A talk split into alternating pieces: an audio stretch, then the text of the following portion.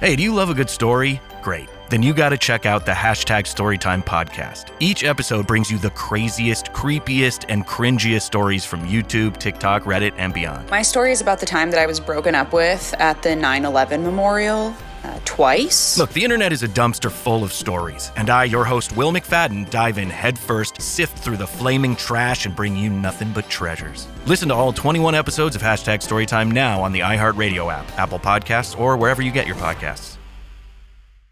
You might have noticed a change in your neighborhood lately. Yep, Sprint stores are now T Mobile stores. Now that Sprint is T Mobile, you get more coverage, value, and benefits than ever before.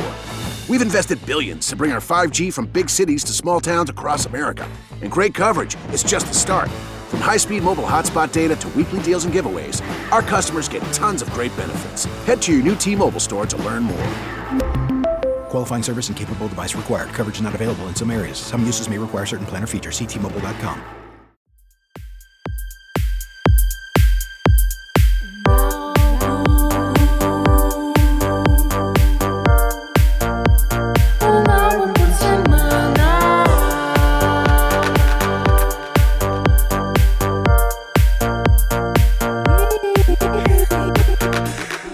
Olá, gente! Oi, oi, oi! Como é que vocês Tudo estão? bem com vocês? Tá começando mais um Um, Um álbum por semana. Ai, gente, olha. Em primeiro lugar, queria dizer que a gente tá subindo uma escadinha, né, nesse nosso processo aí, né? Minha Cada semana. nossa senhora! Eu acho que cada vez a gente vai Rapaz. observando outras coisas e os álbuns também. Os álbuns também Esse- são muito bons, né? Ai, gente, quanta coisa maravilhosa pra analisar.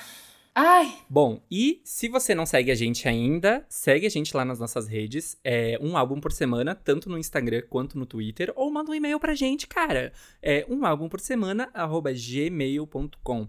Ó, e queria dar um recadinho aqui. Queria dizer que a partir desse episódio, a gente já está também lá na Orelo, gente, que é uma outra plataforma de ouvir podcasts. uau! Muito legal. Então, ó, Corre lá, ouve a gente lá, que é Chique. show de bola. Sucesso!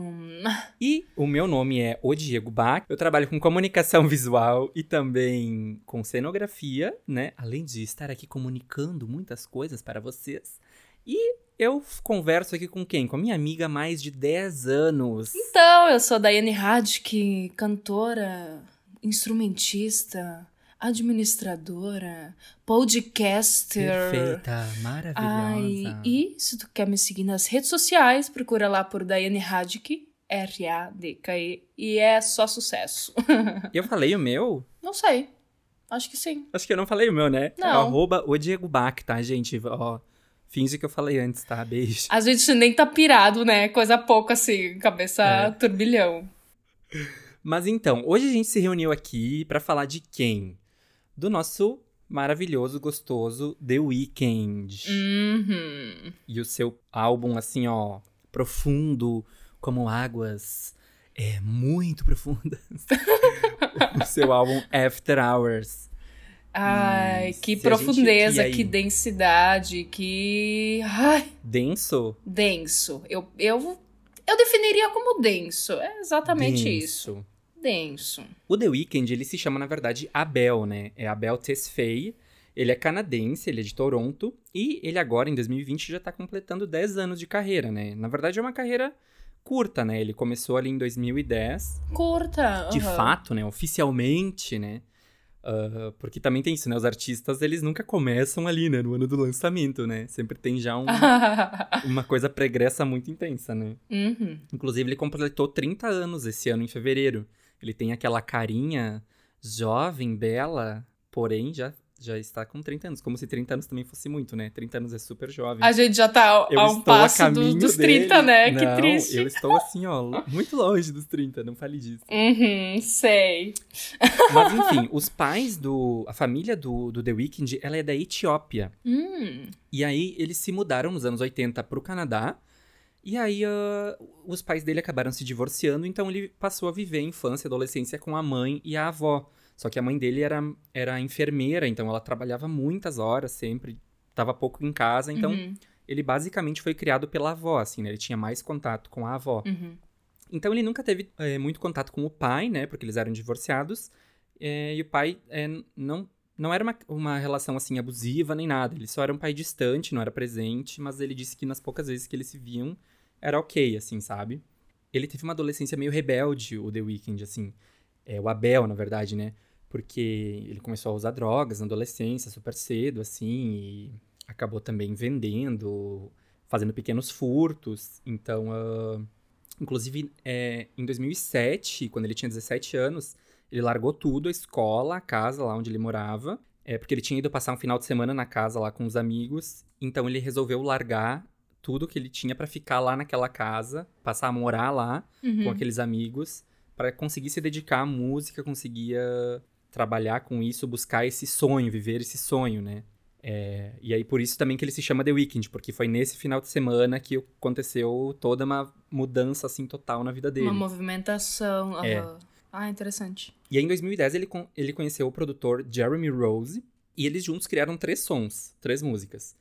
E aí, já nessas três músicas que, ele- que eles criaram, ele lançou no, no YouTube, já chamou a atenção da crítica especializada, assim, que gostou muito do, do material. Já saiu uma matéria sobre ele no Pitchfork, assim, só com aqueles três sons. De primeira já, Aham. uau. E ele, Determinado ele, na real, né? Eu acho que ele sabia o que ele queria o tempo todo. É. E aí ele acabou lançando uma mixtape. Depois, ah, no ano seguinte, ele lançou mais duas.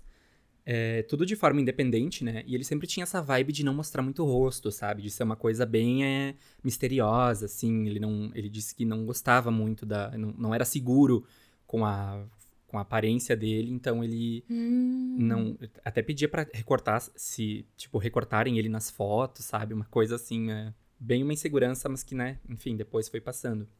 É, e aí, como ele foi muito bem na crítica, ele acabou sendo visto também por pessoas, tipo assim, ele foi visto pelo produtor do, do Drake.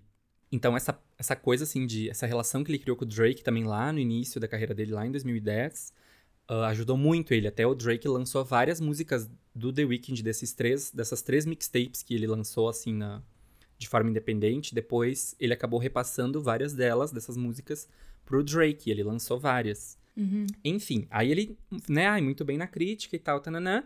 Até que então, em 2012, ele assinou com uma gravadora para ela gerenciar o selo que ele mesmo criou. Porque então ele criou um selo chamado XO para lançar aqueles primeiros projetos dele lá, aquelas três mixtapes, né? E aí ele assinou com a gravadora, mas o acordo que eles fizeram foi para que o selo que ele criou, The Weeknd, fosse um subsidiário da gravadora maior, que era a Republic Records. Então, desse jeito, ele acabava tendo mais autonomia, mais controle.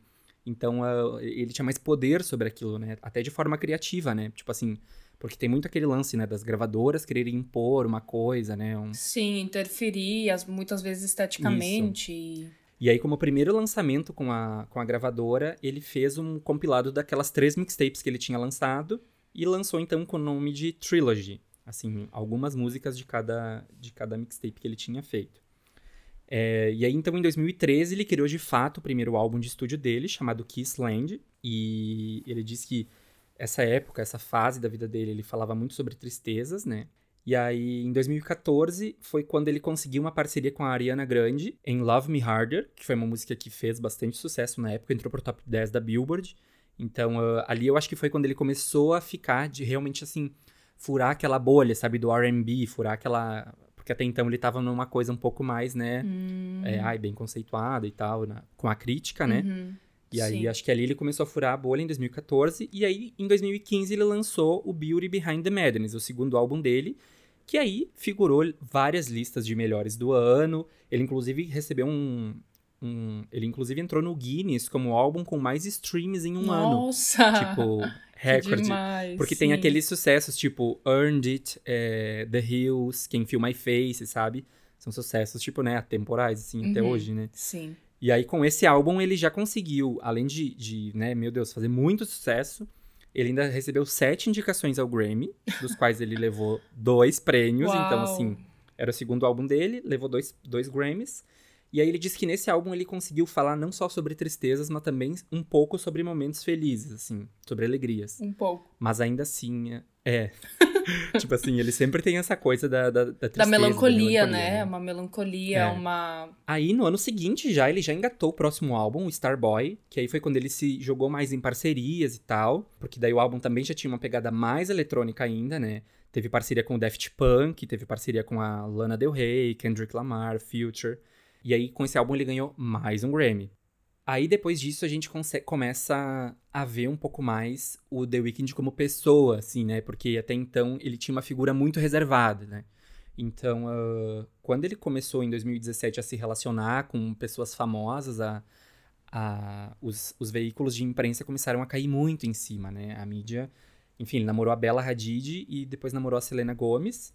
Inclusive, ele lançou um EP depois de terminar com a Selena Gomez, que o EP se chama My Dear Melancholy, que ele lançou em 2018. Uhum. E, ele, e esse EP fala muito da forma como ele estava se sentindo naquela época, sabe? De, de uma forma My Dear Melancholy, né? O nome do, álbum, do EP. Então, de uma forma mais melancólica, assim, meio que. É, as pessoas dizem que tem várias indiretas para Selena e tal. É, enfim, ele, ele, não afirmou nem recusou nada. Né? Quer namorar música, é isso aí, tu vai, né, vai ter sons pra ti. Agora, quando terminar é. também. Até as indiretinhas ali. Pra quê, né? Postar no Twitter? Não, vamos é. fazer um, um EPzinho, uma coisa assim. Exatamente, colocar. aquela velha história, né? E uma coisa que eu acho legal do The Weeknd é porque ele tem muito uma. sempre uma identidade muito específica nas eras de cada projeto, Sim, né? De cada verdade, álbum. Então, isso. ele sempre tem esses visuais. Uh, muito bem definidinhos, assim. É, lá no início da carreira, no Beauty Behind the, Mad Bad, Beauty Behind the Madness, ele tinha aquele cabelo com aqueles dreads, assim, naquele formato diferentão, que foi quando ele realmente se popularizou, né? Depois no Starboy ele já tinha um corte mais retinho, mais curtinho, né? Com cabelo natural, sem os dreads, né? E agora, no After Hours, ele tem uh, já mais um, um Black Power, um cabelo maior, né? É, também que já remete uma coisa mais uhum. oitentista, que é bem a ver com a temática do álbum, né? Mas eu queria dizer ainda que ele teve, assim, que, que pela carreira dele a gente pode notar que ele tem uma inspiração muito grande no Michael Jackson, né? Sim, é verdade. E ele já declarou isso várias vezes, até naquele. aquelas mixtapes que ele lançou lá no início da carreira, lembra? Uhum. A terceira mixtape que ele lançou tinha até um cover de uma música do Michael, que era Dirty Diana. Hum. Então, sim. né, já demonstrava lá que ele tinha essa admiração, né? E, enfim, eu acho que o The Weeknd ele tem uma questão de ser muito sério, assim, sabe, de ser é, de, de, de, a gente sempre ver nele essas questões problemáticas da história de vida dele, sabe? Essa, essa turbulência dele, parece que a gente vê ela até hoje, assim, na, nas letras, na forma dele de ser reservado, né? De ser melancólico, né? Eu, eu acho que às vezes uhum, até soa uhum. um pouco distante, assim. Mas para compensar isso, né, a gente tem letras muito incríveis, né, muito profundas e muito intensas, é. Muito intensas e uma qualidade vocal assim excepcional, ah, né? Ah, sim, incrível, e ele, incrível. E ele também sempre desperta, né, gente, essa coisa de, de nostalgia, assim. Eu acho que não é nenhuma coisa específica desse álbum, assim, mas até nos, nos outros trabalhos dele, eu acho que a gente já podia notar essa coisa de, de é, ter uns elementos nostálgicos sempre, sabe? Principalmente a partir do, do Beauty Behind the Madness, né? E do Starboy. Claro, mas até porque ele tá sempre olhando para trás. Né? Sim, ele tá sempre verdade. observando os erros dele, tá sempre uhum. vendo, né, Tentando quais superar foram as aquilo. tentando superar, vendo quais foram as mancadas e tudo mais. Uhum. Então acho que obviamente o arranjo traz essa impressão também. É, e, mesmo, e até assim, uh, eu acho que deixa ele muito vivo, muito ser humano, né? Porque ele fala muito dos erros dele é, de forma muito pessoal, né? Eu já cheguei a me questionar, inclusive, se era realmente ele falando de todos esses erros dele uhum. ou se, na verdade, ele estava começando já a criar um personagem, uhum. sabe? É, e ele tem a autoria de todas as letras, né? Tudo, da carreira dele Sim, inteira. isso que eu ia comentar. Tipo assim, é... ele é bem uh, focado nisso também, né? Na, em ser um letrista muito. Um compositor muito. Sim, isso que eu ia comentar mesmo, porque, na verdade, eu tô falando desse último álbum, né? Mas ele tá envolvido em todo o processo de criação, né? Então, desde a produção, composição, e ele também que é quem define as referências estéticas que ele vai dar pro álbum. Sim. Né? Porque justamente por estar tá por dentro de todo esse processo, assim, eu acho isso bah, muito interessante, muito, muito. Claro. Porque ele vai dando direção ao que, sei lá, ele tem em mente, né? Então, quando ele escreve a música, ele já ele já certamente começa a imaginar é, agora... arranjo e como tudo isso vai, vai sendo combinado junto. É bom que às vezes Sim. tu não deixa outra pessoa se intrometer muito, assim, sabe? Sim. Mas ele tem também um time de produtores bem, uh, bem poderoso, assim. pra, eu acho que conseguir transformar essa, essa genialidade em algo que funcione. Essa melancolia em, em algo não tão triste, né? Isso eu percebi nesse último álbum, nesse último álbum, né? Porque além de, ser, de serem letras intensas e densas e profundas, não soa tão triste, sim, tão melancólico sim, sim. pelos arranjos e a forma como tudo isso foi apresentado, né? É, eu vou depois tem uma música específica que eu vou comentar um, um bem bem dentro disso que tu falou. Mas falando agora então do After Hours especificamente, né, que foi lançado no dia 20 de março desse ano, né, de 2020, uhum. é, eu acho que a gente pode classificar o álbum bem como uma, uma mistura de R&B com pop e com música eletrônica também, né, uhum. porque ele tem, às vezes, umas pegadas, assim, até de, de, de high-tech, assim, sabe, de, de com BPM bem alto, assim, eu é, acho, mesmo que seja bem no fundo ou em algum momento específico. Crescendo numa intensidade, né? Aham. E Blinding Lights foi lançada como single, né? Bem antes do álbum ser lançado. E ela foi lançada Foi em novembro, semana... por aí, né? Foi uma Não? semana depois de Don't Start Now, da Dua Lipa. Hum. Então, tipo assim, pra te ver como, né? Uh, são duas sonoridades, né? Super retrô. E foram lançadas super próximas. E não tem como uma ter influenciado na outra, né? Então... Exato. Pra mostrar como isso realmente essa tendência oitentista, setentista, noventista, tava vindo muito forte, né? E, e, eu acho que, principalmente no meio ali dos produtores, né? Isso devia ser uma coisa muito forte. E pra gente, que somos meros ouvintes, uhum. isso só chega agora, né? Sim. né? Com os trabalhos já finalizados. Com né? certeza, eles já vão percebendo isso muito antes, né? É, e aí, voltando a falar da, da estética das músicas desse álbum, né? É uma vibe muito nos 80 mas ao mesmo tempo sempre tem uma, uma tensão, assim, um, um mistério. Fora que as letras dele sempre são muito reflexivas, né?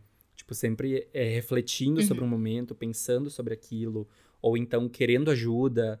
Acho que tem muito essa, essa vibe, assim, de ele sempre, mesmo ele nos contando alguma coisa, mesmo ele uh, se abrindo, ainda assim tem uma vibe de mistério, porque às vezes tu não sabe se ele tá falando de uma pessoa, se ele tá falando de uma coisa específica, se ele tá falando de um vício, se ele tá falando de uma droga. Eu acho que às vezes mesmo quando ele se abre, quando ele é super pessoal, ainda assim tem um mistério, sabe? e aí a, a estética, uhum. aí falando de uma parte mais visual, né, do álbum, é muito amarrada. Eu acho que assim, dos álbuns que a gente falou até agora, é a mais amarrada de todas, porque assim, não é só que os clipes tenham as mesmas vibes, ou que ai, as cores se conversem, ou ai, que as temáticas. Uhum. Ele não, ele usa a mesma, o mesmo figurino em todos os clipes, em todas as performances. Uhum. Ele até performa com a cara machucada, igual nos clipes, tipo com, com maquiagem, né, e tal. Sim, sim, então, uh, curativo eu acho e tudo ele, mais. É, ele, ele vai muito fundo nisso, assim. Fora a produção das músicas, que é, assim, excepcional, né? Tem, não diria nem assim, ai, ter muitas camadas, mas as camadas que tem, elas se conversam de uma forma, assim, que, que é. que eu acho muito incrível. Dizem, além da letra, ainda, se é que é possível é. trazer ainda mais intensidade para uhum. isso. E aí, se a gente vai analisar a capa do álbum, né, ele tá lá machucado, né, tá, tá com, com sangue, né, em algumas partes do uhum. rosto.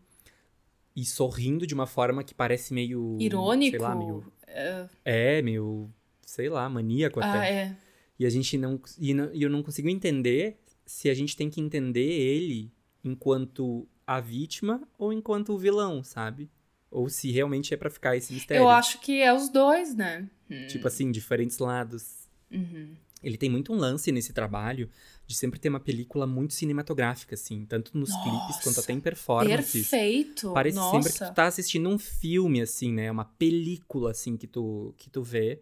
E que deixa o trabalho parece mais refinado, não deixa tanto com aquela cara de clipe, né? Parece até um. um sei lá, um, um curta, né? E até de certa forma, por estar por tá tão amarrado, a gente até tem uma, uma tendência uhum. de querer encaixar um clipe no outro para tentar entender ainda mais isso, né? Não, mas na minha Qual é cabeça, que é a tua? na minha cabeça isso vai acontecer. Porque assim, eu enxergo muito as músicas, assim, a sonoridade delas me lembra muito uma vibe de trilha sonora em alguns momentos, sabe? Às vezes até parece, ai, ah, essa música aqui é trilha sonora de Stranger Things, eu já pensei isso várias vezes. Porque tem umas músicas assim, parece que tu enxerga. Às vezes entra uma batida assim dramática, uhum. sabe? Com um baixo dramático, sintetizado, sabe? De um jeito para Nossa, que dá um peso, assim, sabe? E para mim é uma vibe que dá muito uma sensação de, de trilha sonora. Aí, se tu vai olhando os clipes, parece que uma coisa encaixa na outra, só que tu não sabe qual é a ordem. É, tu não sabe o que, que vem depois de essa quê. sensação. Porque uhum. também não foi lançado tudo ainda, né? Eu não sei se ele vai lançar ainda mais clipes. Se, a, a minha, a, a, minha esperança é que no final de tudo ele lance um curta, sei lá, um filme que tenha daí tudo organizado na ordem. que a gente consiga entender, sabe? Porque por exemplo, tem ah, um clipe que ele ainda não tá machucado, mas aí no próximo clipe ele não tá machucado e ele briga. Daí ele fica machucado. Sim, aí no outro é clipe é ele tá bem machucado. Aí, sabe? É uma, é uma. Assim, não tá tudo na ordem cronológica, mas de alguma forma tá tudo amarrado. Com certeza. E é muito legal poder observar isso, assim. E realmente, a qualidade dos clipes é algo é. absurdo, assim. Ah, demais uhum. de ver. E aí, vamos pro faixa-faixa? Faixa, faixa. Faixa, faixa, faixa, faixa, faixa, faixa, faixa. Faixa, Só pra entrar no clima. Um dia a gente tem que dançar essa música. Essa Ai, certeza? videozinho um lá no Instagram, no, é. no Twitter. Então já fiquem atentos, sigam a gente lá. Segue a gente. Ai. E aí, qual que é a primeira faixa? Então, a primeira faixa é Alone Again. Aí a gente já começa o álbum, tudo que a gente já falou de mistério, mistério, mistério, essa é a primeira faixa, né? Uma coisa super misteriosa. Uhum. E ela começa assim, uma coisa calminha. Parece que durante. Parece que enquanto a música vai acontecendo, parece que a panca dele vai batendo, tu não tem essa impressão? Sim! Parece que vai. Uh, entrando cada vez mais fundo numa camada, assim, né? Exato, e ela tem até umas duas fases, dois estágios, assim. Ah. E a ligação entre as duas é que vai dando essa impressão.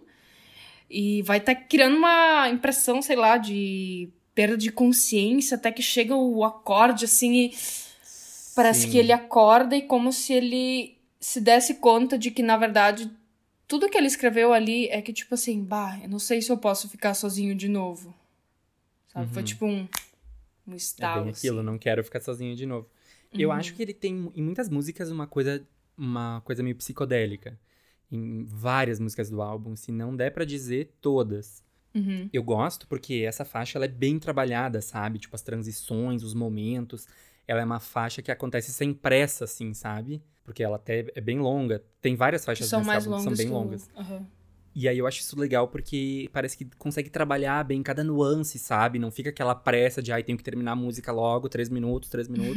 eu acho que eles conseguem caprichar mais, né? Dar, mais tempo de, de acontecerem mais coisas. De aflorar as, as percepções no, nos ouvintes uhum. também. Né? Ela, eu sinto que essa faixa tem uma carga sentimental bem forte, assim, né? Tem uns momentos que são bem pesados. Aí tem aquela hora que ela entra naquele trapzinho, assim, que daí já dá um ar mais psicodélico também. Parece que ela tu meio que, tipo, entra assim naquela coisa, uhum. né? É, meio que tu fica meio zonzo, uhum. assim. E aí ele fala na música que em Las Vegas ele se sente tão em casa, ai, que ele tem coração de gelo. Isso a gente já consegue ver que isso faz menção para todo esse é, esse projeto que é o álbum, né? Porque uhum. tudo se ambienta, todos os clipes, a maioria, se ambienta em Las Vegas, né? Naquela, Sim, naquela vibe. Lá. É, então, uh, é, e Coração de Gelo também, em outras músicas ele fala disso, né? Uh, na própria música Heartless, depois que a gente vai falar. Então, parece que assim, nessa faixa, a primeira faixa do álbum é quando a gente tá assim. Ele tá mostrando, olha só, isso aqui é mais profundo do que vocês pensavam, é mais denso do que vocês pensavam. Então, ó, bem-vindos ao meu mundo. Então, a segunda música, Diego, qual é que é? Too late. Tá too late pra ti? É, agora já tá meio tarde mesmo, né? Too late. Ai, eu acho que é bem isso, né? Eu acho que ele se dá conta de que tá tarde demais para tentar uhum. fazer esse relacionamento dele ou, né, a função dele dar certo. Sim. Então, Tem uma vibe então bem de arrependimento, né, nessa faixa. Sim. Ele até começa cantando numa região mais aguda, assim, e ele usa muito bem, na verdade, esses registros mais elevados. E até o refrão, então, ele canta numa região mais média, mais confortável para ele. Ai, eu amo né? o refrão. Porque e... quando entra o refrão. O refrão entra um. Uh -huh. Entra um beat mais pesado, uh -huh. né? Parece que dá um outro ritmo, assim, pra música. E uh, toda vez, uhum. antes de entrar o refrão, eles dão um suspense com a percussão, assim. Tipo, cria umas batidas secas Verdade, antes para te dar aquela sensação de isso, vem aquela batida pesada, Agora vem que eu quero. Daí vem. É muito bom, amo. Ah, e tem uma linha de teclado que é muito massa ali também. E, bom, né, a letra ela fala justamente sobre fim de relacionamento, né? Que ele vai notando que ele tá sozinho, as vozes na cabeça, vendo os erros que ele cometeu. E no outro, ele diz que ele só pensa no corpo dela. Ele é bem, ele é bem danado. Em várias músicas ele fala de sexo e drogas e. Sim, sim. Ele fala tudo uhum. abertamente sobre. Também ele já tem 30 anos, né? É, não precisa ficar fantasiando as coisas, tá é, certo. Bem realista. E no final, ai, eu adoro aquela parte que, que tem só o beat e a linha do teclado, sabe? Uhum. Tem muitos teclados legais, né? Tem, tem. E o beat sempre meio pesadão, assim, em algumas uhum. partes que dá todo um, um envolvimento. E depois de Too Late temos ela, a terceira faixa, Hardest to Love. E essa já começa então com uma linha melódica de teclado, sintetizador, que aparece também no refrão, que eu adoro, né? Que vai acompanhando a melodia cantada dele. Então, Sim, ai, verdade.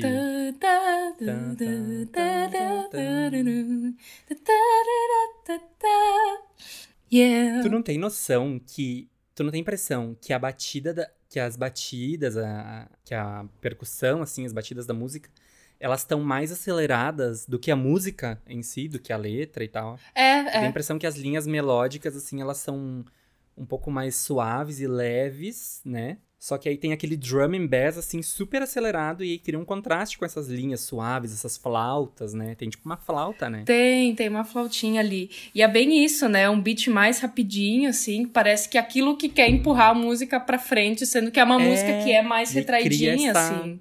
Isso, ela é quase uma balada, né? É, Só que porque daí, daí, ela tem aquela percussão acelerada. Isso é tão, tão legal, assim, de, de notar. cria uma, uma sensação, assim, Sim. de ai, tá, mas né? Eu acho muito boa essa. Eu também adoro. Ai, no final dá uma, sei lá, dá uma impressão como se ele viajasse para dentro dele, assim, sei lá, como se fosse um momento de introspecção, aquele, aquela Sim. parte final. Ele trabalha muito isso, assim, em alguns momentos das músicas, ter aquele momento, assim, que vai dar uma, uma chapação, assim, né? Normal. Não, e até se a gente vai notar nos clipes também, ele faz isso, assim, em vários clipes tem um momento do clipe que desvirtua e vai para uma coisa. Eu achei em vários, isso não é só em um. Então ele tem mesmo essa coisa de querer trabalhar essa, essa psicodelia, uhum. né? De como isso tá. A gente tá muito psicodélica hoje. Ai, né? De como, na verdade, isso tá suando pra ele. Na real, ele tá ali super. Em alguns clipes, né? Tá super acelerando e no uh -huh. final. E aí parece que vem a visão dele, na real, né? ele tá, tipo, se sentindo tipo. Nesse ritmo, vamos para a próxima música. Isso! Que é? Scared to Live. Ai, que essa me toca. Te toca? Essa me toca. Olha. Eu acho engraçado essa, essa diferença dos nomes, assim, que vem Hardest to Love, depois Scared to Live. Parece Não, que é uma... a... E nas duas eu errei o nome, eu troquei, tipo... tá aqui Hardest to Live e Scared to Love. Mas indo pra quarta faixa, nossa, essa música... O que, que ela te toca?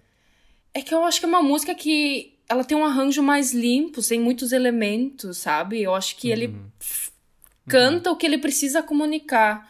Então, ah, é toda essa pegada Sim. mais devagarzinha do piano elétrico ali, dando. É, uma baladinha. Dando gostosa. toda.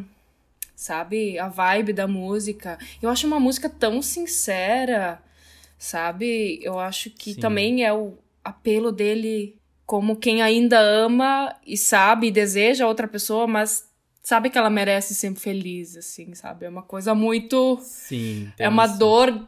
É, é uma dor, assim, de que. Ai, sabe, eu tô sofrendo, mas ai, tu só merece ser feliz.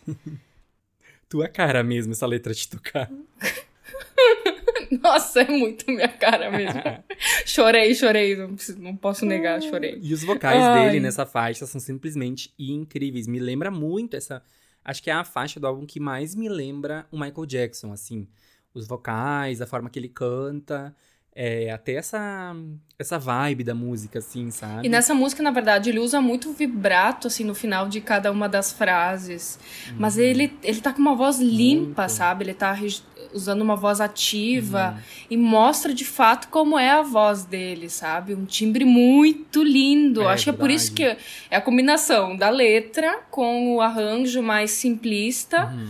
e a forma como ele simplesmente é. mostra, né, a voz dele sem Sim. muito recurso, assim. Essa é bem legal mesmo. Ele tem umas partes que ele faz uns melismas, assim, muito malucos, tipo... Ai, ele é danado. Parece que sobe, desce, sobe, desce, sobe, desce. Eu amo aquela partezinha no final, quando acaba, que ele canta I hope you know that, I hope you know that. Isso, sabe que essa partezinha me lembra muito o, o Bruno Mars.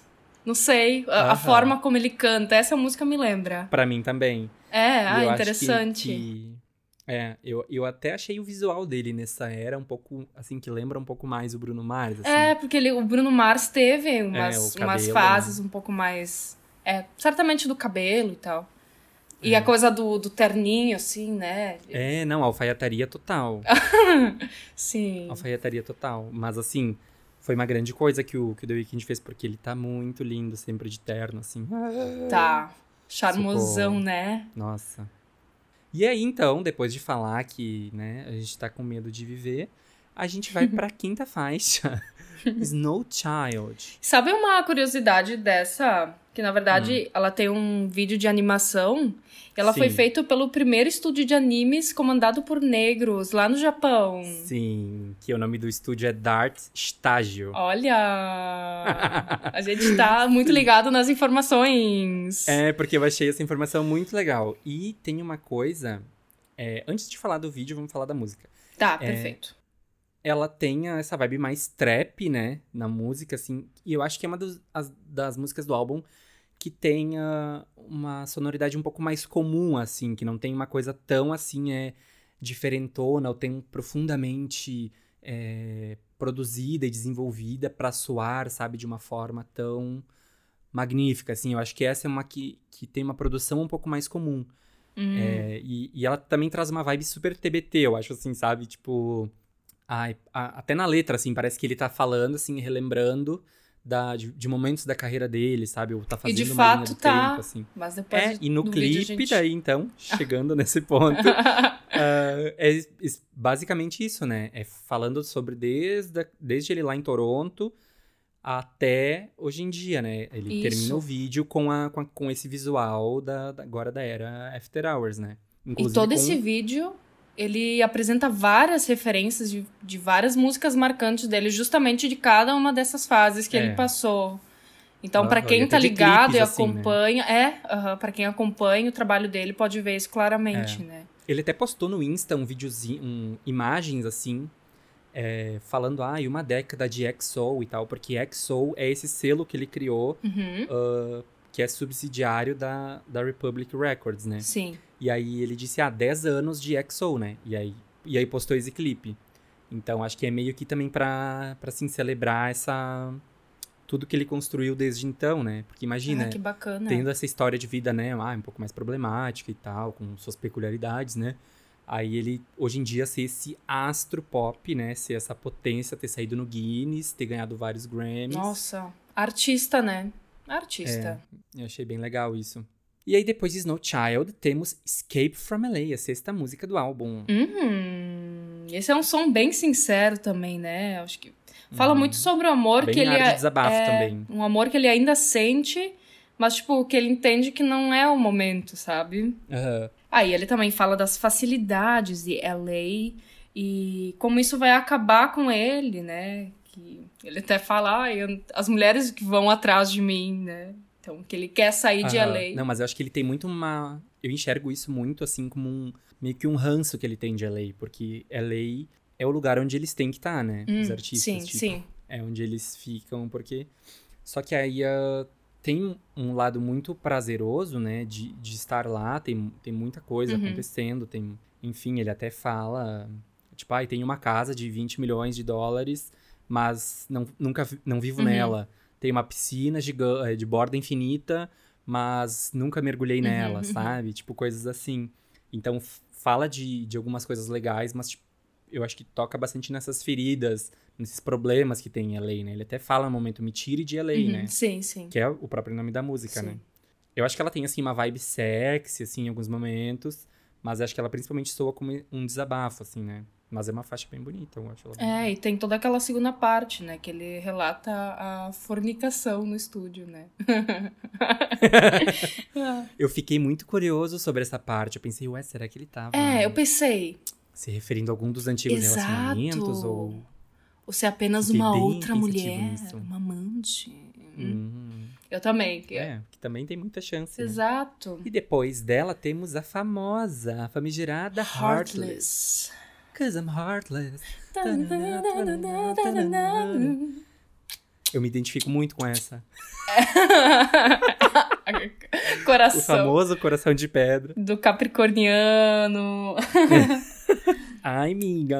Ah, é o que dizem da, da aquariana, mas aqui não, não funciona muito, não. Sabia que ele é aquariano, né? Ah, é? Por isso que ele é todo doidinho assim. Tinha que ser, né? Sim, rebelde. Tu acha o quê? que ele ia ter o quê? Uma, uma adolescência, uma vida rebelde, assim, por nada? Aquário!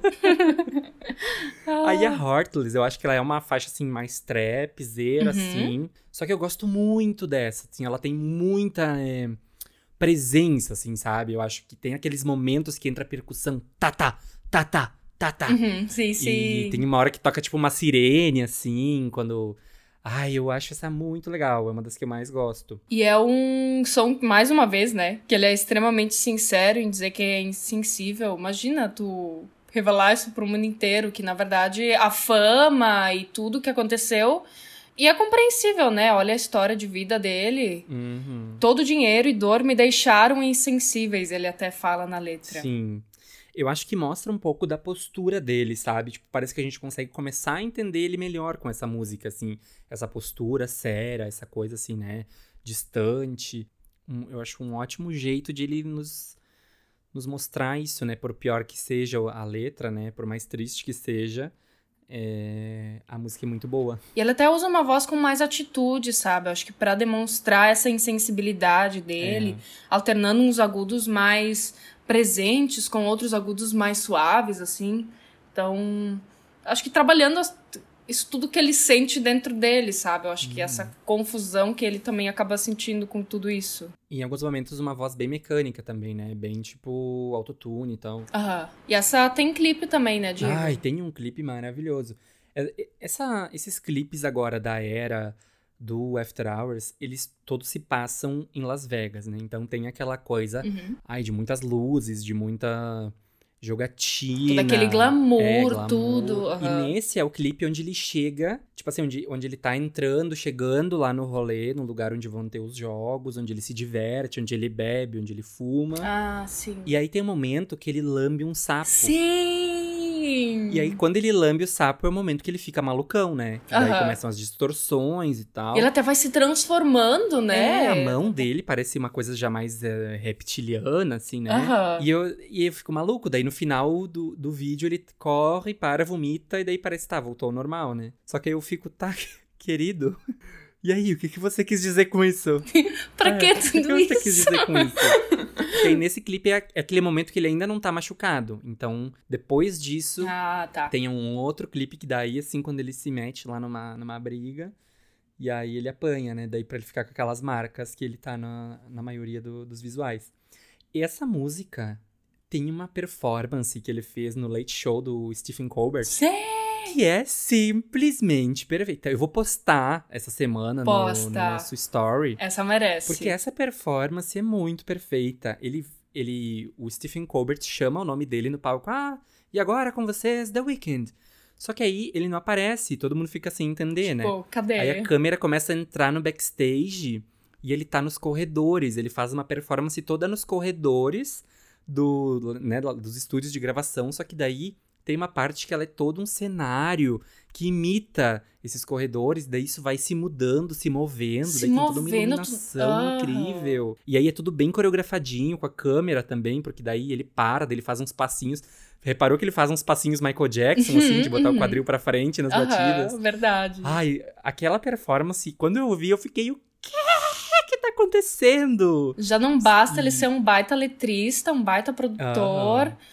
Cara, nossa. Cantor. Sim, óbvio. E, nossa, ainda arrasa. Aí ele performando daquele jeito, assim, eu, eu gostei muito porque parece que ele realmente nessa era ele tava disposto a se soltar super nas performances Uhum. é, e fazer já umas paradinhas, né, é, muito maiores, assim, grandiosas, né, ah, esteticamente, né, falando e até fazendo uns passinhos de dança, né, menos Sim. improvisados, né, mais marcadinhos, assim. Sim. É, porque ele sempre faz uma coisa assim com os pés, mais improvisada, né, uns passinhos, mas agora ali eu pensei, olha só, temos toda uma proposta amarradinha, né. Sim, eu fiquei pensando, meu Deus, como, quanto tempo foi pra deixar isso desse Ah. jeito, sabe? Porque Nossa, realmente aquela tudo muito performance eu fiquei amarradinho. enlouquecido. Aham. Ah, Não, e tu acredita que teve uma hora que eu tava assistindo e pensei, tá, mas esses corredores aqui estão muito produzidinhos, muito bonitinhos. Tipo, aí cada tijolinho no seu devido lugar, iluminação muito perfeita. Tem alguma coisa muito produzida nesses corredores aqui. aí quando eu vi, eles começaram a se mover, deu. Ah, eu estava certo.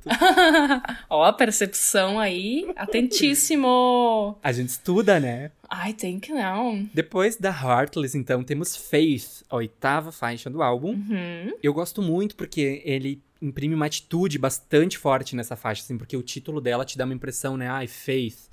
Pensei, ai, o que, que ele vai falar de fé, né? No meio de toda essa viagem que ele faz nesse álbum, ele vai falar de fé. Só que aí Uhum. ele começa, a primeira estrofe já, ele só fala de drogas, né?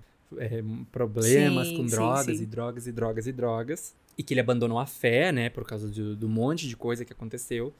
Só que eu acho que ele imprime muito Uhum. atitude, sentimento, dor nessa na forma de cantar, sabe? É, até porque, na verdade, esse uso das drogas, na verdade, é, é para anestesiar toda essa dor que ele sente, justamente, né? É, exatamente. Acho que ele chegou num ponto que ele não tava conseguindo lidar de outra forma com isso. Uhum. É, e esse meio musical também, ele é um meio artístico, né? Ele é um meio que tem sempre muito tem uma questão muito próxima com as drogas, né? Tipo, Uhum. É um flerte sempre, artistas- né? É, ainda mais esses grandes astros, né? Sempre tem uma pressão muito forte. Meu Deus, deve ser péssimo. Meu Deus. Imagina, eles não têm vida privada, né? Não tem É, sossego, não, não consegue sair na rua sem ser perseguido.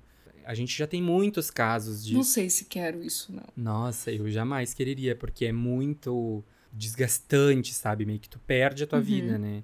E daí tu faz uma coisa errada, tu é, né, Tá meu Deus, todo mundo ali, tá em todas as. Aham. E historicamente, se a gente vai avaliar, isso aconteceu já, né, muitos desastres, né, por causa disso, né, com vários artistas. Seja por essa pressão, seja pelas drogas, né. Ah, até às vezes é tipo assim, medicamentos que, que para as pessoas renderem mais. A própria morte do Michael Uhum. Jackson, né, até hoje que É verdade. que é controversa, né? Era por ele tomar rem- remédios muito fortes e que não deviam ser, Receitados. que não deviam ser receitados de, em, em escalas tão grandes, né? Por isso que ele veio a falecer, né? O médico foi meio, por isso que ele foi condenado, né? Não teve a, a ética, né? Médica, não, não, não agiu de forma correta. Mas enfim. Aí eu acho que essa, essa música, essa faixa é para falar muito disso, né? Desse, desse aspecto, assim, da indústria, né? E- e- a gente vai tão fundo nessa obra do, do The Weeknd que realmente a gente avalia esse ponto como uma. Realmente a gente dá muito valor para esses problemas que ele traz, né? a gente Uhum, consegue. sim. Parece que ele põe uma lente de aumento com músicas boas, né? Exato. E foi uma semana pesada pra analisar isso, né? Eu acabei me envolvendo Aham. ali na letra, fiquei. "Ah", Tipo, nossa, tu acaba te envolvendo, tu acaba pensando, tu acaba imaginando como é que é a vida, como ele tava se sentindo pra escrever aquilo. Então. Mas assim, ó, eu acho que nessa música ele já começa a imprimir mais referências anos 80, né? As- Nas músicas que seguem Aham. depois, ele já vai seguindo É bem. verdade, parece que tá iniciando o bloco anos 80. Exato. E eu gosto muito dessa, na verdade, porque ele usa muito a extensão vocal dele. Então, tem partes super agudas e, e nessa música, em especial, eu consegui observar que tem umas partes que ele usa a, a voz mais grave dele, né? Principalmente até na última parte. Só pra mostrar, assim, que Ah, meu bem, eu canto o que eu quiser, eu canto agudinho aqui no, no falsetinho, eu canto grave aqui com presença também. Manja, sabe, sabe como Nossa. colocar, né? Tem a interpretação ao seu Total. favor. Meu, a interpretação dele é, é realmente, uhum. assim, fora de série, né? E essa também é meio que separada em duas partes, né? A segunda parte, uma coisa mais misteriosa, com sirenes ao fundo. Uma parte mais melancólica. E ele até canta com um timbre diferente, assim, que até soa como decepção, ou, ou como se ele tivesse muito, assim, alucinado, sabe? Na parte final também, então ele faz um trabalho de vozes, ah. assim, que soa lindo. Que eu acho que é um dos poucos momentos do álbum que ele faz esse trabalho com vários arranjos de vozes, né?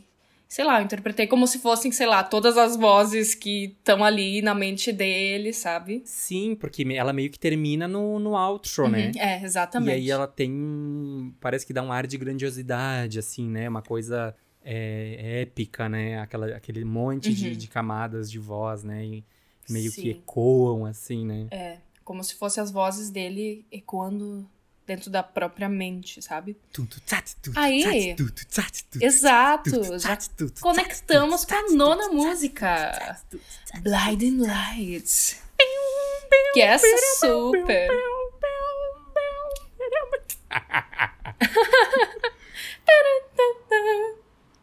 Ah, essa super anos 80. Você né? queria anos 80, bebê. Chegou. É, assim, não que as outras faixas não tenham, arranjo. né? Acho que todas as músicas têm uma, uma referência anos 80, mas parece que realmente em Faith a gente entrou nesse bloco mais uh, tipo, realmente. Óbvio, assim. Tipo assim, você quer anos 80, tá aqui, ó. Pá. É, bem isso. E Blinding Lights é o ápice, né? É, e daí também. Acerro. Blinded by the lights.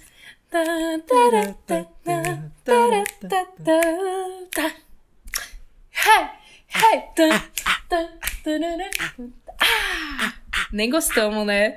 E essa é uma coisa bem. Bem músicas que a gente tava falando lá no, no no álbum da Dua Lipa, da, da Jessie Ware. Lady Gaga. É, com linha de bateria mesmo, baixo bem marcadinho, sintetizador, uhum. então umas coisas de palmas também, que era super normal. Sim, total. E eu acho que essa é uma das mais famosas do álbum, né? É a mais famosa. É, que ainda toca nas rádios, assim, de uma forma é. alucinada. É, que alcançou o primeiro lugar na Billboard. Tipo assim, essa realmente é uma faixa poderosa, poderosa assim, um dos maiores né? sucessos do The Weeknd. Uhum. Com certeza. E tem um clipe também, né? Que é estilo Need for Speed, ele super acelerando. Need for Speed. Pelas... Não, o clipe é ótimo e é Ai, nesse clipe daí que ele apanha, né? Que daí ele adquire os machucados que ele tem no, no rosto, né? Na, tanto na, na capa do álbum, quanto nas performances, quanto em outros clipes. Meio que esse é o momento de, uhum. de divisão, assim, o ápice, né? O clímax do, do rolezinho que ele tá dando lá, que a gente ainda não sabe ao todo o que vai ser, né? É mais um clipe dessa vibe Las Vegas, dessa vibe, né? Todo essa, esse cenário, essa temática. E de novo tem aquele momento que ele. Vai assim, percebe que tá psicodélico. Que acho que é quando ele tá dirigindo. Aham, quando ele tá dirigindo, imagina, daí fica Fica mu é muito legal aquela parte. Eu gosto muito da interpretação dele nessa música, assim. Parece que, tipo assim, é, mesmo com uma música tão farofenta, assim, farofenta no sentido de que tem um apelo muito popular, né? Tem muito uma, uma potencial, né? De ai, tocar nas rádios, de alcançar uhum. um número muito grande de pessoas, uhum. de, né, ir bem nos charts. Uh, eu gosto muito da interpretação dele nessa faixa, porque parece que ele consegue pegar, assim, uh, peculiaridades, particularidades de momentos e deixar com um significado muito forte, sabe? Com certeza, com certeza. Fora que a sonoridade dessa música é muito associada ao que acontecia ali no final dos anos 80, com a banda Aha, sabe? Hum. Take on Ah, verdade. Uhum. Que tinha aquele solinho. Que é o solinho épico, né? Então. É, o solinho que dessa muito dele o solinho também. dessa. Uhum. E é bem dançante essa, né? Acho que é a mais dançante, né, do álbum. A mais dançante do álbum e maravilhosa. Amo. Perfeita sem defeitos. Uhum. Depois dela temos a décima, In Your Eyes. Parece que a gente tá num filme dos anos 80, vai dizer. Sim, com certeza. Assim, mas pastelão, sabe? Aquele, quando tem aquele momento no filme que a pessoa casa, daí tá todo mundo feliz, daí tem a banda, aí tem um solo de sax. Ai, sabe? sim. Olha, eu anotei que. Eu anotei assim, ó, solo de sax, icônico. Ah, marca a música, porque. É muito louco, porque músicas com solo de sax, elas têm muito uma coisa assim de se tornarem memoráveis, sabe? As duas primeiras referências que me vieram à cabeça foram The Edge of Glory, da, da Lady Gaga. Hum, I'm on the edge of glory, que também tem um solo de sax. certo. Que eu acho que deixa ela muito memorável, também dá uma cara assim, né, de, de retrô. Last Friday Night, da Katy Perry, aquela T-G-I-F, Last Friday Night. E também tem um solinho de, de sax, que eu também acho icônica. Sim, que, é uma dá mistura essa, meio. mesma, dá essa mesma vibe, tipo assim, momento Deu tudo certo. Do, do filme dos anos 80, sabe? E no final da música tem um. Parece que daí não é só mais um sax, e sim sopros de maneira geral, que termina de um jeito muito assim. Hum. A lá thriller do Michael Jackson, sabe? Sim, e essa, na verdade, é uma das únicas que aparecem arranjos de, de É. sopros mesmo, além da, dessa linha do, Do sax. do sax. Que é marcante, É, marcante. teve uma que tinha flauta, né? Mas essa aqui num sentido mais de metais, né? Isso, sim, com certeza. Que eu acho incrível, dá um ar muito, ah, né, poderoso, assim, divertido, né? E essa tem o clipe também, que é toda aquela coisa do elevador. Não, esse clipe eu acho assim o máximo, porque Ah. tu não espera que ele vá ficar tão creepy, sabe? é verdade. Eu fui assistindo e fiquei. eu eita, acho uma eita, coisa eita. absurda. E é a primeira vez que a gente vê ele como vilão, né? Só que ao mesmo tempo a gente não vê em nenhum momento ele tendo. Tipo assim, a gente não vê ele matando o namorado É, dela, sim. a gente não vê ele agindo contra ela, Uhum. mas a gente vê que ele foi é, esfaqueado, né? Esfaqueado não, é degolado, né? e ela fica dançando com a cabeça dele. Não, e ela fica dançando com a cabeça dele. Eu achei isso tão como, absurdo. Como um troféu, assim, uma coisa bem doida, né? Aham. E essa, nessa música, é, ele lançou um remix com a Doja Cat. Hum. E aí até teve um clipe de animação também. Inclusive, essa era tá tendo muitos materiais, assim. Tem várias músicas que até tem clipe, mas ainda assim ele lançou uma versão ah, em animação também, sabe? Então, eu acho que isso é muito legal, tipo, tu ir lançando muitos materiais, porque também dá material para as pessoas, né? Tipo, quanto mais coisas as pessoas tiverem pra ver, mais elas vão estar ouvindo as músicas, né? Sim, com certeza. Quantas mais versões, né? Né? Total. Eu vi até que ele lançou uns remixes de Blinding Lights, que a gente tava falando antes. Ele lançou, tipo, um, sei lá, um EPzinho assim, com vários remixes de. Várias versões. E uma É. até do Major Lazer, que ela no final termina como funk. Ai, que massa! Tem noção? Funk carioca. Fiquei ah, danadinho, os Major Lazer já estão Ah. lançando funk carioca, né? O- É, se apropriando da, do nosso funk. é, apropriação cultural. É, vamos reclamar disso aí. Save your tears for me. Ai, sei. Então, Save Your Tears. Ah, eu adoro essa. Eu gosto porque ela é uma coisinha assim, bem comfort song, né? Ai, road trip, estamos é, É, e, viajando e curtindo esses. e pra mim parece uma música tão familiar, sabe? Aham, eu também acho. Ela tem um ar bem assim, tipo, de uma coisa que a gente se lembra de já ter É, ouvido. e tem aquela coisa do Save Your Tears for another day. Daí entra a batidinha de Ah. novo. Tum, tum, né? tum, Ficando só ali no, no bumbo e voz. E mais uma vez, Uhum. bem oitentista, assim. Mas é aquela coisa, assim, dele querer voltar, mas sente, tipo, ela mais feliz sem ele. Ele se sente ignorado. Ai, sabe? Ele sentindo, né, pra variar. Tem uma pessoa que sente, né? é. Mas que no fim ele sabe que merece. Que ela Sim, merece é, tipo alguém assim, melhor. save your tears, né? Ai, Tipo, é triste isso, né? Guarda tuas lágrimas pra. É, na verdade, essa música que eles se encontram em um, em um local e quando eles se cruzam, ele vê uma lágrima caindo dela. Sim. Então, tipo, bah, ele não, não. Ele até diz que eu acho que ele não quer ser a pessoa que vai quebrar o coração Uhum. dela, então. Dói muito, né? Escutar uma coisa dessas. E aí depois de Save Your Tears, tem a 12 faixa, que é Repeat After Me, que ela é uma interlude, né? Só que eu acho muito engraçado ela ser uma uhum. interlude, porque ela é, tipo, tem o tempo de uma música, tem letra, tipo Ai. assim, eu penso, eu fiquei me... Mas por que uma interlude? Fiquei me questionando isso também. Eu pensei, o que, que eu sei sobre interlude, tá certo?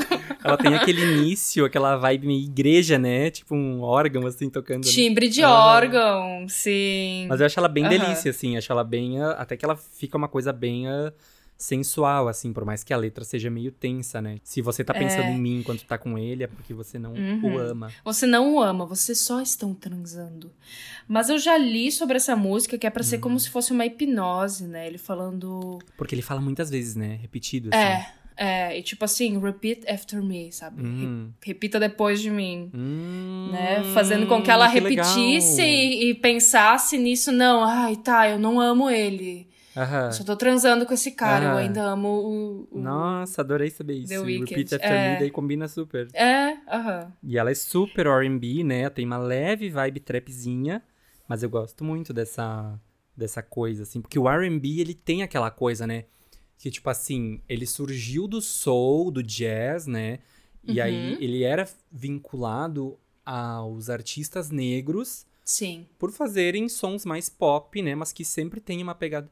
Tem gente que diz que o, R&B é como se fosse um rap melódico, né? Como se fosse, assim, tipo, uma letra mais poética, só que cantada de uma forma... Letra mais poética, como no rap, uhum, né? Uhum. Só que cantada de uma forma mais, né? Cantada mesmo, com melodias mais complexas. Claro. Só que ainda assim, ele derivou de um... De uns estilos musicais muito, assim, uh, clássicos, né? Soul, é, jazz. Uhum. Então, uh, eu acho que essa faixa ela tem muito assim uma uma sonoridade que caminha muito nisso, assim. Sim, é bem perceptível mesmo. E eu gosto muito nessa porque ele tem uns agudos lindos, né? Que eu não sei se eu posso chamar de uhum. falsete, eu acho que não. Mas ele canta umas notas lindas com uma voz mais com prega passiva, assim. E, nossa, soa lindíssimo demais, sabe? Prega passiva é um termo assim, ó, que pode gerar muitas interpretações.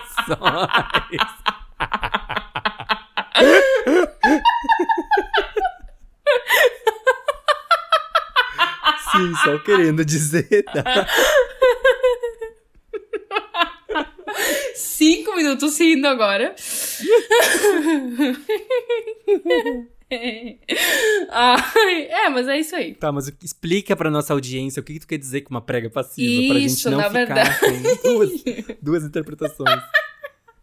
Eu vou conseguir parar de rir. Porque eu acho também que deve existir uma prega mais ativa, né? com certeza. É que, na verdade, eu acho que trazer uma voz mais ativa, sabe? Com, com a prega vocal uh, em pleno funcionamento, sabe? Não tão relaxada como se fosse na prega passiva. A pessoa tá piorando.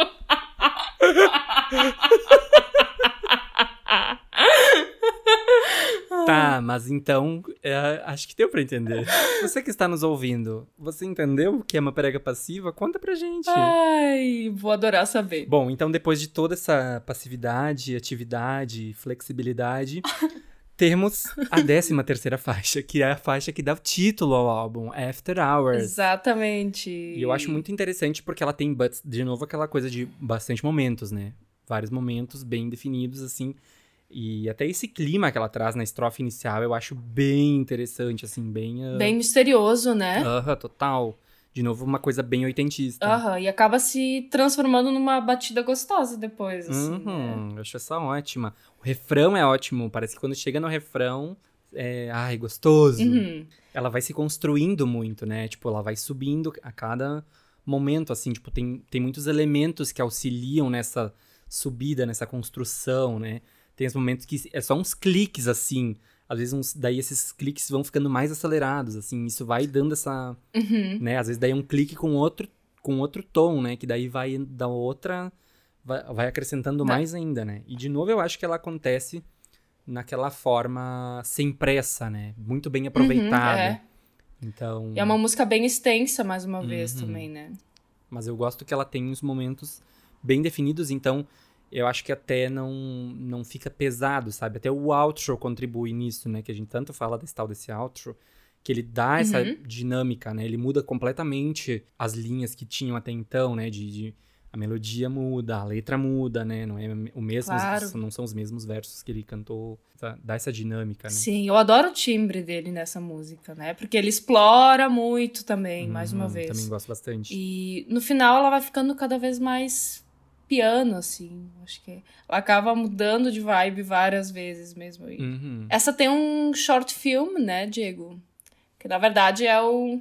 Como do álbum. Eu né? entendo que ela funciona mais como do álbum, né? Se, se relacionando ao álbum. Mas é muito legal esse videozinho. Ele não lançou. Ele lançou não faz muito tempo até. Só que eu achei que com esse videozinho, desse, esse short filme, né? Um vídeo de 5 minutos. Na verdade, ele começa com ele saindo de uma performance num programa de TV, que é, que é um programa de TV real. E aí parece que cada lugar que ele vai passando tem, assim, de fundo, levemente, alguma algum som, alguma Sim, trilha do verdade. álbum, alguma música, assim. E tu percebeu também que cada vez que ele se afastava mais do palco, do estúdio, ele simplesmente acabava mudando a expressão dele para uma coisa Sim. mais, sabe? Melancólica. Melancólica, e aí, exatamente. Até, até que então ele vai sendo puxado por uma energia, alguma coisa que a gente não sabe o que é, um mistério, né? Coisa da qual ele não consegue se desvencilhar, né? Na estação de trem isso acontece isso funciona meio como uma peça para ajudar a gente a entender mais amarração dentro de todos esses clipes que todos conversam dentro desse mesmo universo, né? Dessa mesma. Uhum. Então, uh, não sei, assim, ele tem um ar muito misterioso. Parece realmente um filme de suspense, assim. Porque parece que, assim, ah, ele tá descendo a escada rolante. Daí tu pensa, meu Deus, ele vai chegar lá embaixo vai acontecer alguma coisa, né? Só que. então, uh, eles estão realmente. Vão degolar ele ali de é, novo. Eles estão realmente empenhados, assim, nessa vibe de. Ah, um, um, filme de suspense, de terror, né? E o, e o The Weeknd tem uma ligação muito forte. No, no, primeiro álbum de estúdio dele, que era o Kissland, ele se inspirou muito em cineastas de filmes de terror. Hum. Então, até em muitas músicas tem gritos, tem uh, uma, aquela sonoridade aguda, estridente, hum. sabe? De, uhum. de, de, de coisas mais de terror, assim mesmo. Sim. Então, isso é uma coisa que é presente na, na carreira dele, na, na persona dele. Enfim, se, se faz muito presente nesse projeto também, né? Com certeza. E aí, podemos ir para a última música do álbum? Until I Bleed Out. Agora eu falei com meu British accent. Ai. Until I Bleed Out. tá bom esse accent, viu? Ó. Oh. Uh, e parece a música mais pesada, assim, do álbum. Quanto Sim, arranjo, bem sabe? triste, bem tipo... melancólico. Uhum. Mas eu acho bem, assim, a... É interessante, curioso o fato de ela estar tá no final, né? Porque aí a gente veio num crescimento nessa segunda metade do álbum, né? Teve claro, a Faith, com essa, com essa fase oitentista, né? Save Your Tears. After Hours também é uma música, né? Muito boa eu acho todas muito boas, mas eu digo nessa questão de que elas foram subindo, né? Uhum. E aí essa faixa, ela meio que desce um pouco, né? Mas eu acho muito curioso isso, porque ela realmente tem um peso, né? Ela, e ela tra traz muito também aquela vibe psicodélica, distorções, né? Muitos elementos. Uh, parece que ela justamente junta muitos elementos do que o álbum inteiro foi trazendo. Né? Exato, né? do que rolou por tudo e. Ela é, parece que ela é uma somatória. É, Imagino que ele, naquele momento, também estivesse a somatória de todas as vivências, né? Que ele foi retratando durante o, o álbum, né? Em todas Sim. as músicas. É, e ele fala, né? Que ele quer cortar esses vícios que ele tem, né? Que ele não precisa mais disso. Então eu acho que realmente até essa mensagem que ele passa também tem um, um peso nisso que a gente tá uhum. falando, né? Que ele sempre fica nessa... Em, em várias músicas ele apresenta essa dúvida de, ah. tipo sabe? Eu largo isso, para que caminho eu vou uhum. seguir, sabe? Sempre uma ou, coisa tipo, meio... a forma como isso me, me corrói, ou a forma como isso é bom, é. Né? ou a forma como eu preciso. É, a forma como eu preciso até certo ponto de ser uma fuga dessa de todos esses tormentos que passa, mas ao mesmo tempo prejudica de tantas outras formas, né? Uhum. Ele tá extremamente envolvido nisso, né? uhum. né? E essa é uma, mais uma que tem um clipe, né? A gente já teve aí vários clipes no decorrer desse álbum. Uhum. Esse é aquele clipe que ele, que ele tá, tipo, dentro de um salão, assim, de novo, lá em Las Vegas. Certo. É, e que ele tá, tipo, dentro de um salão e que esse salão começa a girar e começa a ter um monte de papel picado e uns balões, hum, tipo, sabe? Sim. Que é uma coisa bem confusa, tu não entende direito. Parece que ele tá tentando fugir de alguma coisa e não consegue, né? Uhum, uhum. E aí aquilo que acontece ali é tudo meio misterioso, assim, não dá pra entender direito. Assim, e para mim, pelo menos, não ficou claro qual que é a mensagem, quais que são os significados disso, Sim. né? Acho Mas, que combina uh, super com a, a, gente... vibe que a música tenta imprimir, na verdade, né? É, a letra também, né? Falando que ele quer fugir e tal, uhum. é, desses vícios, que ele não, não precisa mais disso, né? Talvez aqueles papéis picados, talvez aqueles balões façam uma referência às drogas, não sei. Enfim, mais um clipe interessante dentro dessa vibe, né? Dentro dessa estética. E coroou, né? Esse, esse álbum incrível, profundo, pesado. Pesado. Né? Até interfere no nosso ritmo de fala, né? é, né? Porque, tipo assim. Até muda a nossa. A nossa postura, a forma Conversa, como. Conversa, né? Aham, uhum, exato. E a forma como a gente passa os dias também escutando uhum, isso, sabe? Uhum. Às vezes se identificando, às vezes, sabe, sentindo é. a mesma dor que ele. Então, para tu ver como isso trabalha de formas profundas em tudo com a gente Parece que também. Ele consegue muito nos puxar para dentro desse, desse universo, né? Dessa, dessas aflições. Parece que ele consegue nos fazer entender, sentir uh, esses dramas, né? Exato. Ele, ele retrata muito bem essa vulnerabilidade, uhum. né? Esse uhum. jeito como ele se abre e ao mesmo tempo tem aquelas pitadas de mistério, né? Parece que a gente ao mesmo tempo que é, tenta entender ele, confortar ele, né? E, e, e se identifica em, até certo ponto. Certo. Mas ao mesmo tempo a gente também quer ainda assim desvendar o que a gente ainda não entendeu, o que a gente ainda não conhece, né? Exatamente. E, e ele de fato, né, tá contando as histórias dele, as fugas, a forma como ele lida com a depressão, com o sucesso, porque isso traz uma série uhum. de tramas, drogas, sexo, as perturbações. E tudo, né, bem claro nas letras. Na verdade, eu vejo esse álbum, e não só esse, assim como todos os outros trabalhos dele, como uma forma de ressignificar todos esses tormentos que ele vem passando, claro, sabe? Claro. E tipo. É meio que o divã dele, né? Uhum, exatamente. E realmente é muito denso, uhum. profundo.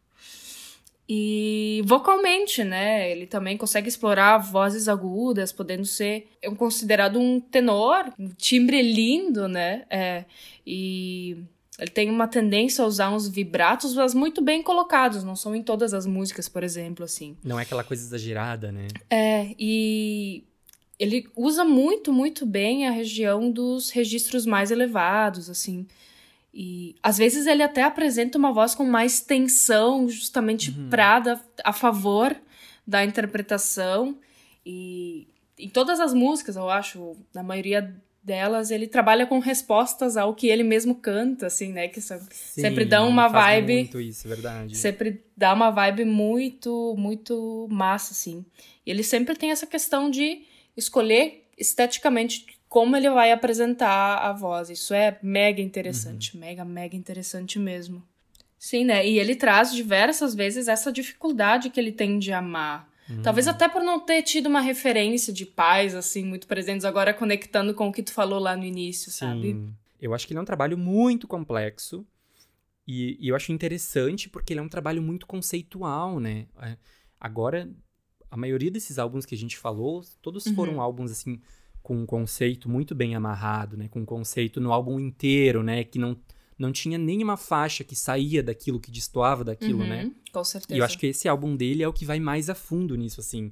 E eu acho até interessante que ele consegue ser ao mesmo tempo muito conceitual, mas ao mesmo tempo ele tem algumas músicas que são hits muito comerciais, que são hits que alcançam muito um grande público, né? Uma, que, que são muito pop, muito populares. E, e, eu acho que a produção desse álbum ela é muito incrível, ela é muito coesa em todas as faixas. Em algumas faixas ela até é, se limita a não ser tão extravagante, a não ser tão, né? Ela, às vezes ela, ela não peca pelo excesso, né? Eu acho que o álbum é assim. Uhum. É, para mim é o melhor álbum dele, o, o mais bem uhum, amarrado. Uhum, exatamente. Assim, um dos melhores álbuns do ano, assim, tá? Na medida certa, tem grandes né? chances de ser indicado pro Grammy de, de álbum do ano. E eu acho até que ele tem grandes chances de ganhar, ganhar né? esse prêmio. Acho né? que pelo, então, pelo todo o conjunto da obra, né? Realmente é, é um trabalho e realmente a produção primoroso. é excepcional. Primoroso. E depois desse clima primoroso, vamos falar do nosso primor, vamos elencar as nossas qualidades. Uhum, nosso top 3. Top 3. Acho que vai tu dessa vez primeiro, né, Diego? Tá, então deixa eu só dizer uma coisa. É, essa vez eu achei o meu top 3, assim, bem basic, assim, não tem nenhuma surpresa. Eu achei ele bem previsível Mas ao mesmo tempo eu quis ser muito fidedigno. Ai, tô me sentindo com 70 anos falando essa palavra.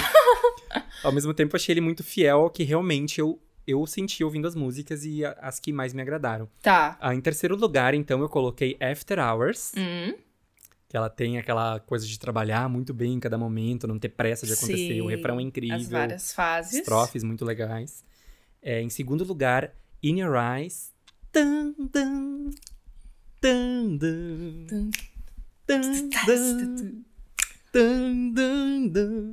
Amamos, assim, amamos. Sessão da tarde, vamos assistir aquele filme anos 80 gostosos. Solinho de sax pra gente performar. Aham.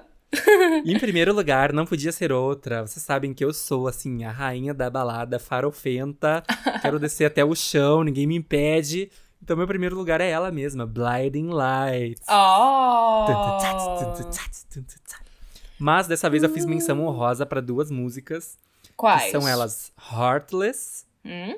que depois daquela performance dele no, no, no, no Late Show, ele me conquistou, porque daí eu consegui ver a música com outra visão, né?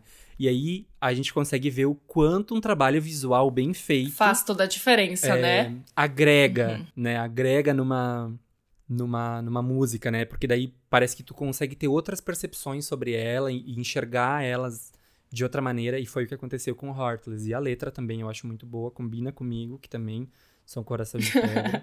mas assim, isso eu digo, gente, mas é só a de fachada, até. Porque na verdade eu sou um amorzinho, né? É, Todo mundo mas sabe. nunca chora, nunca se emociona.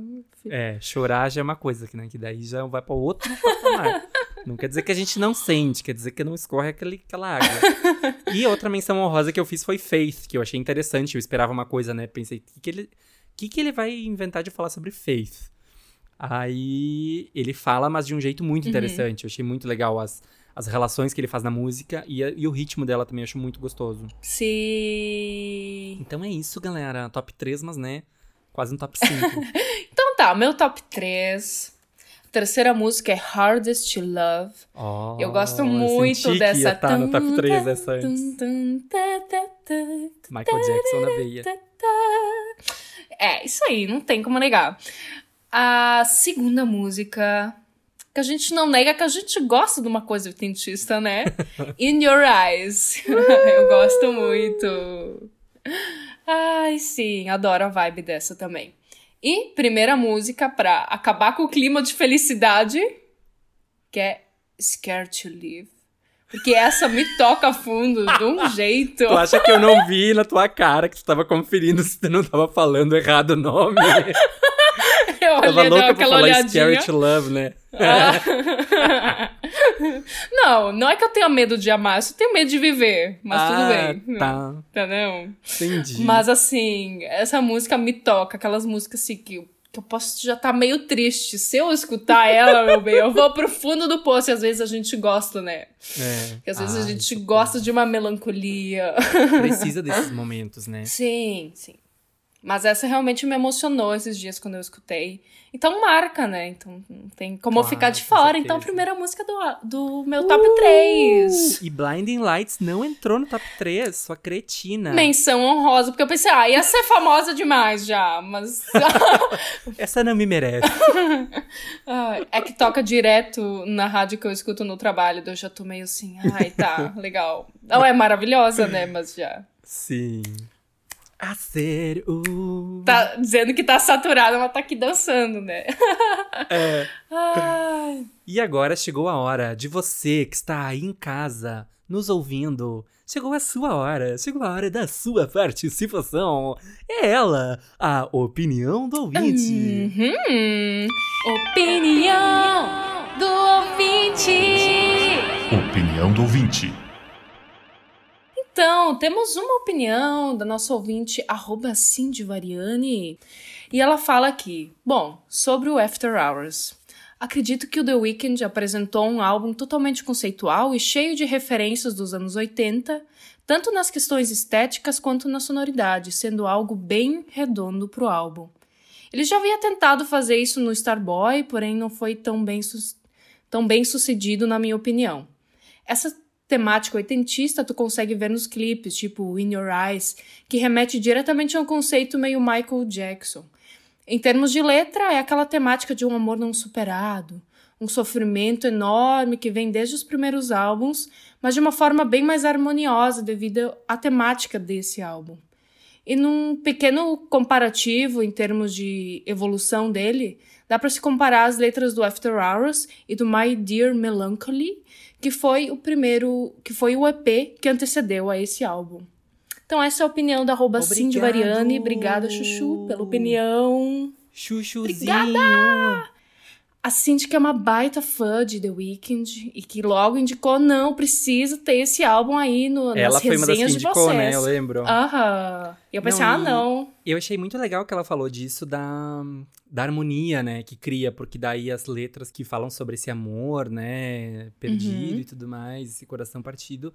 Ao mesmo tempo, não é aquela coisa tão exagerada, né? Ele tem muito essa, uma- um ar de mais realista, assim, né? Mais é, nós, seres humanos. Sim, eu acho que ele trabalha isso muito bem de forma melódica também, pra não, pra não parecer tão comum, Uhum. sabe? Claro, claro. Então.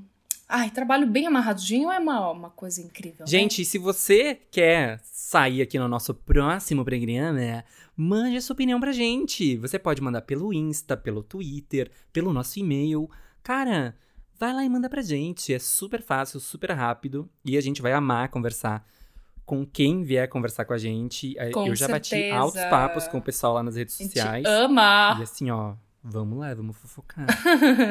a gente quer indicação de álbuns, a gente quer opinião, então tira Não, essa. a nossa lista de indicações de álbuns tá Tá gigantesca, enorme, né? né? Quero ver. Vai render a alguns programas. Ai, que delícia. Isso aí mesmo. E agora chegou o momento onde as coisas esquentam, onde a gente quer saber que tá quente. Hum. O que, que tá quente?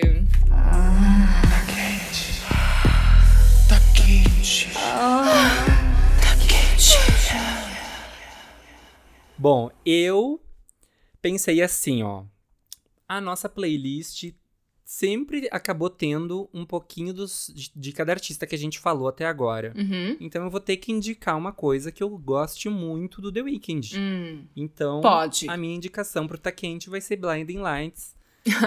Pra quem não aguenta mais ouvir, ó, gente, só passar essa aí, mas assim, é, essa playlist é uma playlist que a gente faz a manutenção pra gente ouvir também, né? Eu várias vezes já ouvi a nossa playlist no Ah, banho. eu adoro também. Sabe o que eu gosto de fazer? Ah. Tomar banho com luz apagada. Que experiência! É uma outra experiência. Nunca gente, fiz façam isso. Meu, Sério? parece que tu tem outra percepção corporal, assim, porque daí tu não fica com aquela coisa da visão, sabe? Claro, tu, tu tira a visão pra apurar justamente os outros sentidos, né? É, e aí parece que tu sente muito mais, e tu até perde um pouco daquela noção, assim, tá, o que que eu faço agora, o que que eu faço agora? Deixa eu pegar aqui o Né, shampoo, aquele, daí é o aquele nosso condicionador. do banho. Mas acho muito legal essa sensação de tato que a gente cria mais apurado. Assim, é uma coisa que eu faço, sei lá, uma vez no mês. Mas eu amo fazer, ou então botar uma luz diferente, assim, sabe? Uma luz azul. Ai, que legal. Hum, Ah, Então, sabe como é que eu fazia uma luz azul? Eu botava o. ligava o flash do celular e botava o tubo de, de sabonete líquido em cima do flash, que o sabonete era Aham. azul. Aí a luz ficava azul. Tecnologias acessíveis, né, baby? É isso aí. Gente, do yourself. Essa é a tua indicação, então, Diego? yes. Eu então vou indicar um lançamento recente também, que é Let's Love, que é uma música do David Guetta em parceria com a Cia. Que é, é, que tem que vai chegando nessa pegada oitentista também, que vai combinar com alguns sons que já estão lá no nosso Tá Quente. Essa Então, música é o ápice do oitentismo, né? Aham. eu não, eu gosto, não nego. E aí, vamos pra nossa frase memorável do After Hours? Vamos, vamos pra frase. Então, a minha frase é da música After Hours e é o seguinte: Eu me tornei o homem que costumava ser. Me coloquei pra dormir só pra me aproximar de você dentro dos meus sonhos. Eu não queria acordar, a menos que você estivesse do meu lado. Uau! Hum, profundo, hein? Achei assim. Muito que profundo. bem. Baita escolha. uhum. A minha frase, na verdade, ela meio que foi se estabelecendo enquanto eu lia, né? Quando fazia o estudo das letras e tudo mais. Uhum. E sei lá, eu considero ela como se fosse um resumo de todo o álbum, assim, de, de, de, de toda a forma como ele enxerga isso. E é uma frase lá de Snow Child que fala: Transformo uhum. meus pesadelos em grandes sonhos. é isso. Que é bem isso que ele faz, Nossa, né? Então essa é como frase se... dá pra botar num quadro, né? Essa frase tá amarra bem certinho o que ele quer dizer com todas as letras, né? Hum. Então, Show, hein? É, Show. só eu fui inteligente Show. nessa. Show. Ai. E se tu já quer saber o que, que a gente vai falar na próxima semana, é do álbum. Semana que vem! O álbum da semana que vem é o Fine Line do Harry Styles. Então já prepara um penteado bem estiloso aí para ouvir o nosso próximo programa. Cabeleleila Leila. e então, gente, é isso. Obrigado por terem nos acompanhado até aqui. É uma obrigada, longa obrigada. jornada nos ouvir até o final. Indica para os amigos, compartilha nos stories, no Twitter, no WhatsApp, com, como for, por mensagem de fumaça. Mas compartilha, gente. Não custa nada. Um segundinho do, do dia de vocês. E é uma grande coisa pra gente, tá? É, um Ai, beijo, obrigado mesmo. por tudo. Até a semana que Até vem. Até a próxima, pessoal. Beijo!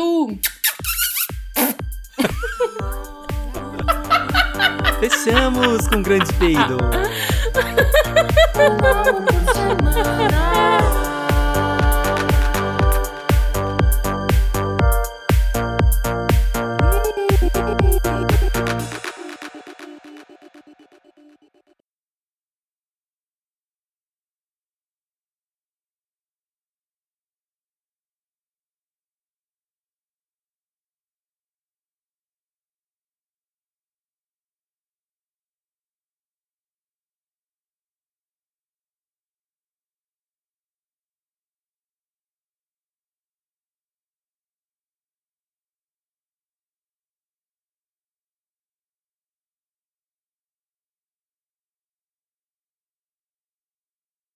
Hey, do you love a good story? Great. Then you got to check out the hashtag Storytime podcast. Each episode brings you the craziest, creepiest, and cringiest stories from YouTube, TikTok, Reddit, and beyond. My story is about the time that I was broken up with at the 9 11 memorial uh, twice. Look, the internet is a dumpster full of stories, and I, your host, Will McFadden, dive in headfirst, sift through the flaming trash, and bring you nothing but treasures. Listen to all 21 episodes of Hashtag Storytime now on the iHeartRadio app, Apple Podcasts, or wherever you get your podcasts.